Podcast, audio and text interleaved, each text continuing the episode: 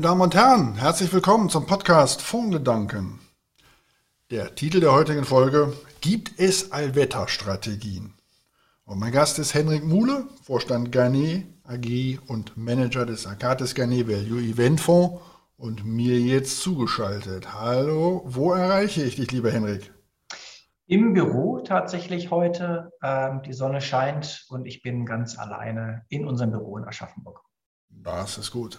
Ich habe dich ja um diesen Podcast gebeten und äh, zwar aus einem äh, gewichtigen Grund heraus. Es ist doch sehr auffällig, wie stabil eure Performance äh, in eurem Fonds, dem Akatis Garnet Value Event, in den letzten Jahren gewesen ist. Und einmal mehr, muss man sagen, auch jetzt in der laufenden Phase ähm, des Ukraine-Krieges, der Zinswende, wo viele ja von einem Paradigmenwechsel sprechen, von einer Zeitenwende. Das klingt dann häufig so, als wenn man jetzt ein ganz anderes Portfolio bräuchte als noch vor einem halben oder dreiviertel Jahr. Und da habe ich mir gedacht, da sprechen wir mal drüber, denn äh, damit auch äh, die Zuhörer das mal einordnen können, in den vergangenen fünf, und, äh, fünf Jahren habt ihr 47 Prozent in der Summe erzielen können, über drei Jahre 32 Prozent. Und äh, ich sag mal, selbst jetzt, äh, year to date, habt ihr den Schaden auf minus dreieinhalb Prozent begrenzen können. Das ist sehr, sehr ordentlich. Da kommt unterm Strich eine 10-Jahres-Rendite annualisiert von 7,2 Prozent bei raus.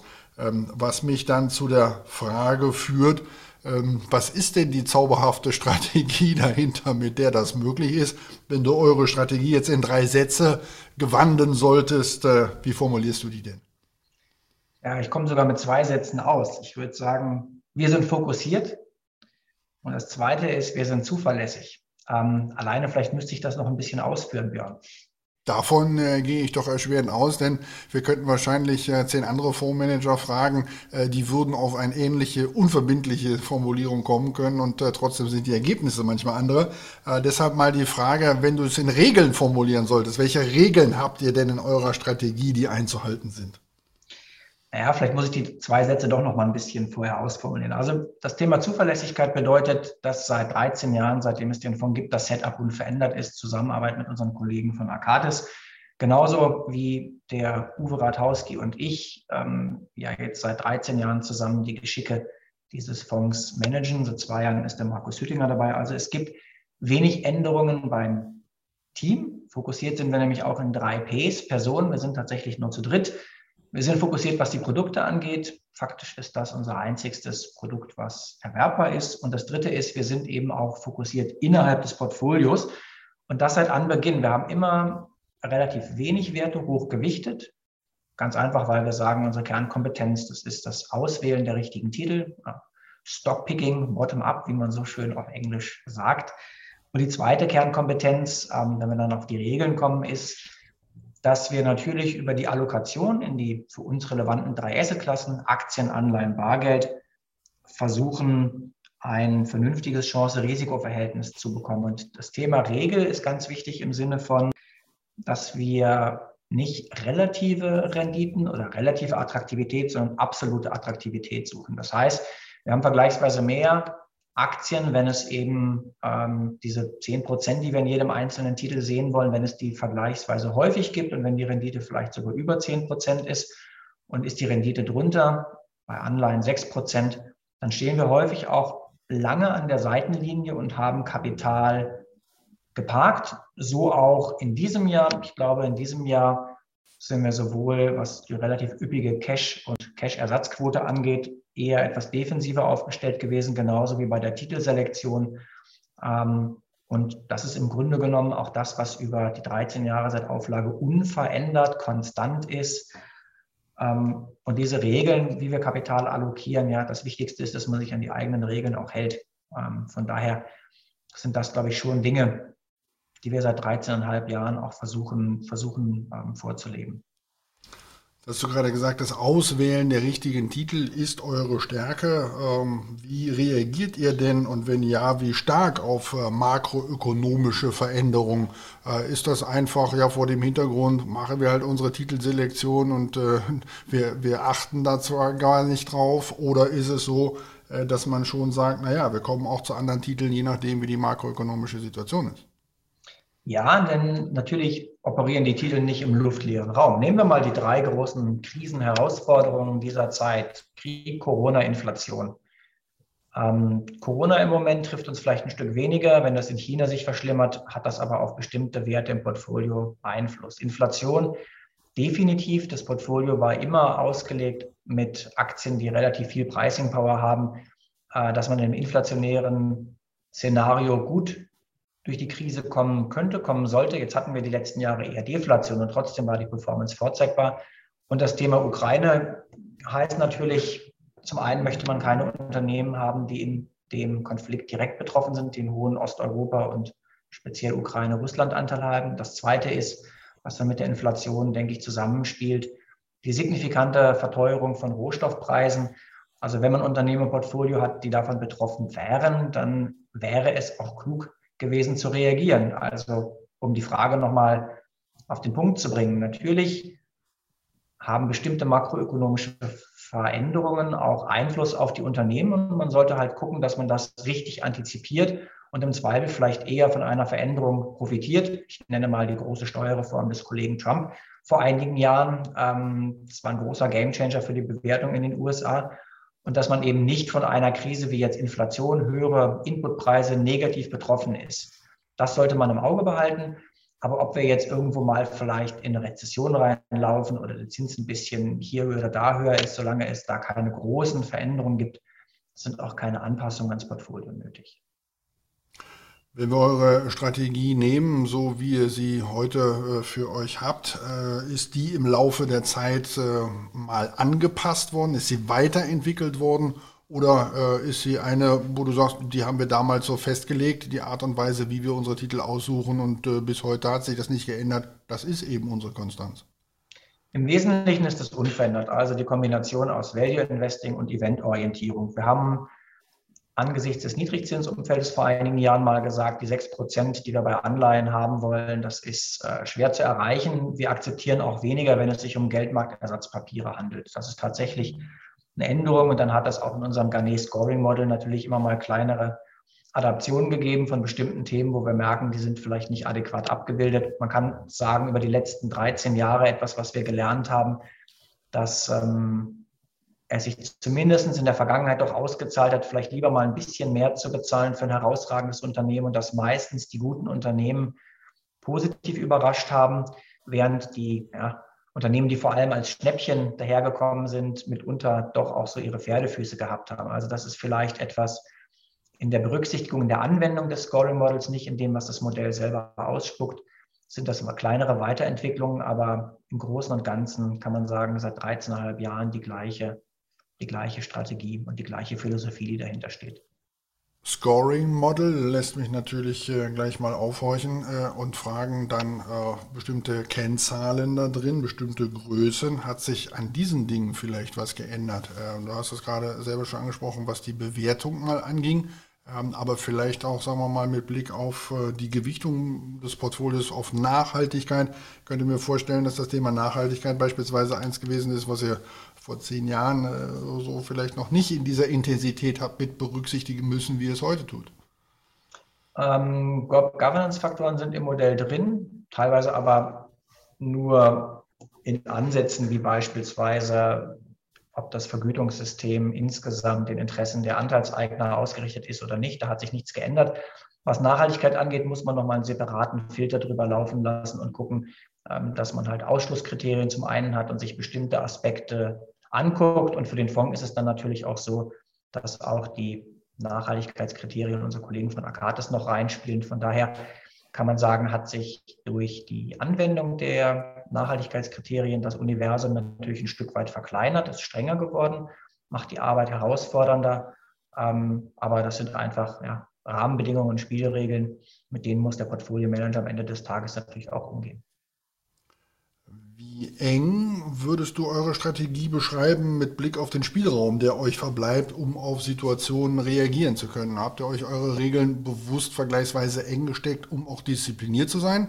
Oder ist es so, dass ihr da auch ganz bewusst Interpretationsspielraum gelassen habt, um in extremen Situationen Handlungsfreiheit zu haben?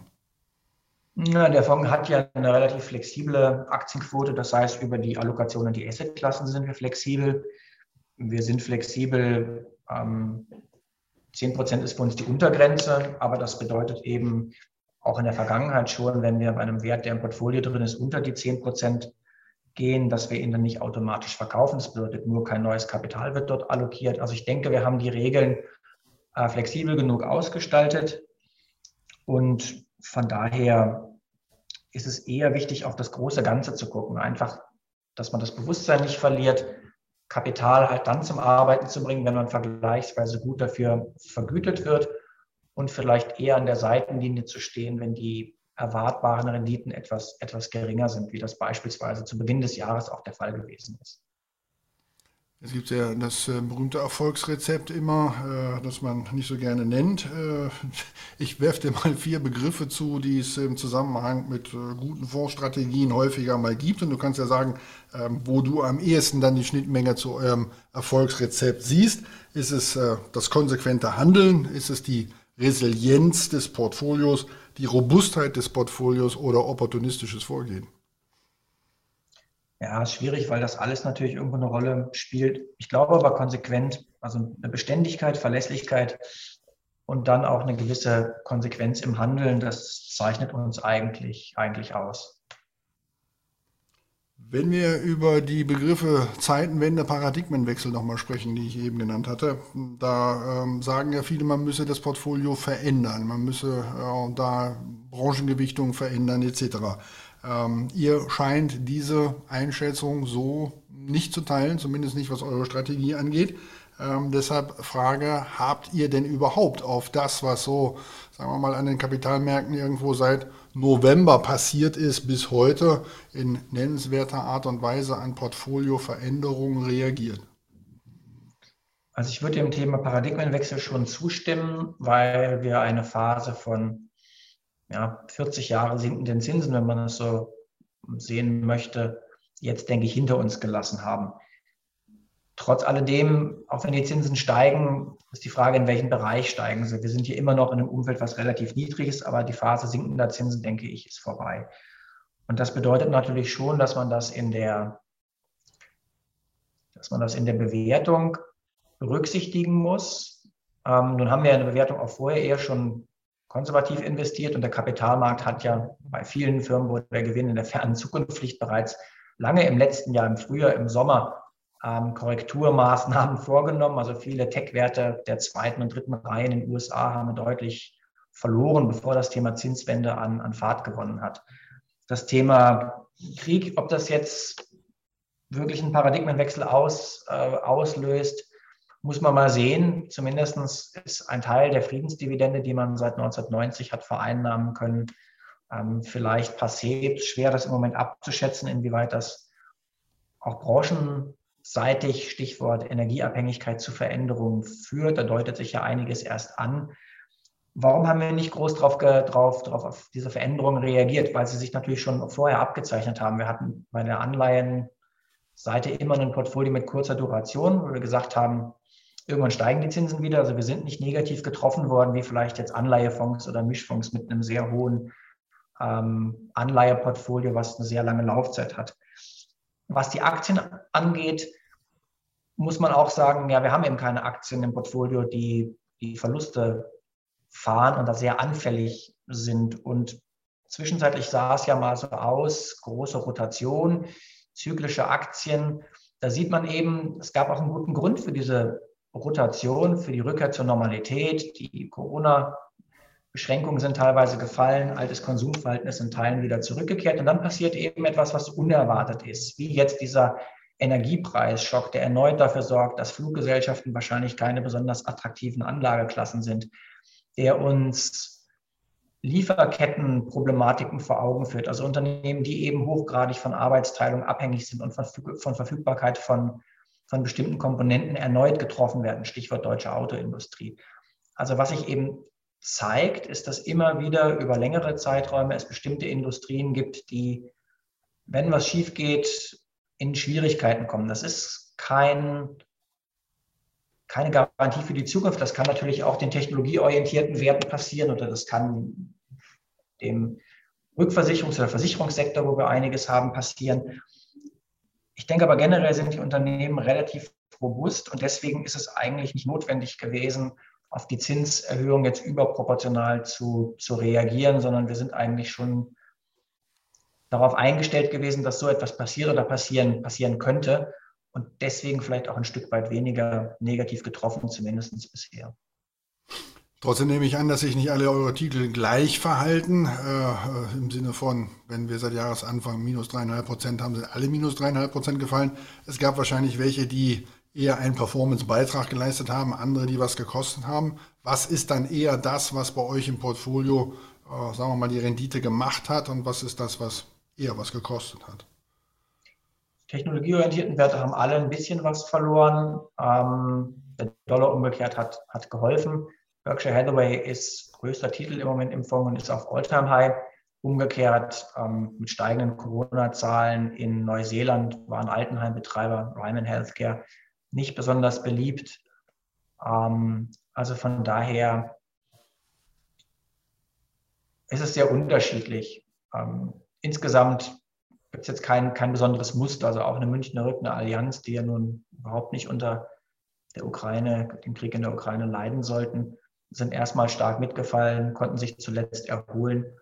Ähm, deutlicher korrigiert auch der Gewinner des letzten Jahres. Das ist vielleicht auch sowas, was nicht ganz, nicht ganz selten passiert. Die, die L'Occitane, die im letzten Jahr sehr, sehr ordentlich performt hat. Die hat natürlich viel China-Geschäft und wenn es in China, wie jetzt in Shanghai, den großen Lockdown für 26 Millionen Leute, wenn es dann Lockdown gibt, ist das zumindest mal für das physische Geschäft nicht gerade förderlich. Also auch da war die Korrektur vielleicht ein bisschen, bisschen stärker. Dafür halt der Gewinn im letzten Jahr sehr erfreulich. Von daher kein eindeutiges Muster im Portfolio. Ähm, aber man muss sagen, die Technologiewerte haben eben deutlich weniger verloren, vielleicht als der breite Markt. Mag überraschend sein. Die waren auch im letzten Jahr schon gut. Apple, Google und Microsoft beispielsweise. Und die sind auch dieses Jahr bis dato nicht, nicht so stark gefallen. Berkshire Hathaway, Stichwort auf Allzeithoch äh, für Warren Buffett-Fans, wie ihr das seid. Ist das die Genugtuung, äh, dass es der Altmeister dann doch wieder allen gezeigt hat? Zwischendurch viel kritisiert? Ist er so viel kritisiert worden? Ich meine, er hat jetzt lange wenig Kapital zum Arbeiten bringen können, aber er hat zu sehr günstigen Kursen Aktien zurückkaufen können in ziemlich beträchtlichem Ausmaß. Ich meine, das sind über die letzten Jahre fast 10 Prozent, knappe 10 Prozent der Marktkapitalisierung, die er zurückgekauft hat. Das ist sehr, sehr ordentlich. Wenn er Aktien zurückkauft, weiß er auch genau, was er bekommt. Jetzt zuletzt konnte er mal wieder gut 11 Milliarden ähm, im Zukauf einer weiteren Versicherungsgesellschaft investieren. Also ich habe bei Buffett jetzt wenig Kritik gesehen, ähm, gibt auch wenig dran zu kritisieren, außer dass er eben vielleicht die letzten Jahre etwas passiver gewesen ist. Die Renditen sind sicherlich nicht so hoch wie vielleicht in seinen Anfangsjahren. Das erwartet auch keiner ob der schieren Größe. Aber man darf nicht vergessen, die Gesellschaft hat naja, immer noch mal eigentlich 130, 140 Milliarden Netto Cash und ist damit gerade in Krisenzeiten in der Lage, dieses Kapital vielleicht auch sinnvoll zum Arbeiten zu bringen. Also immer so ein bisschen antizyklisches Investment und eins, was zumindest in der Vergangenheit wirklich sehr ordentliche Wertbeiträge für den Fonds generiert hat.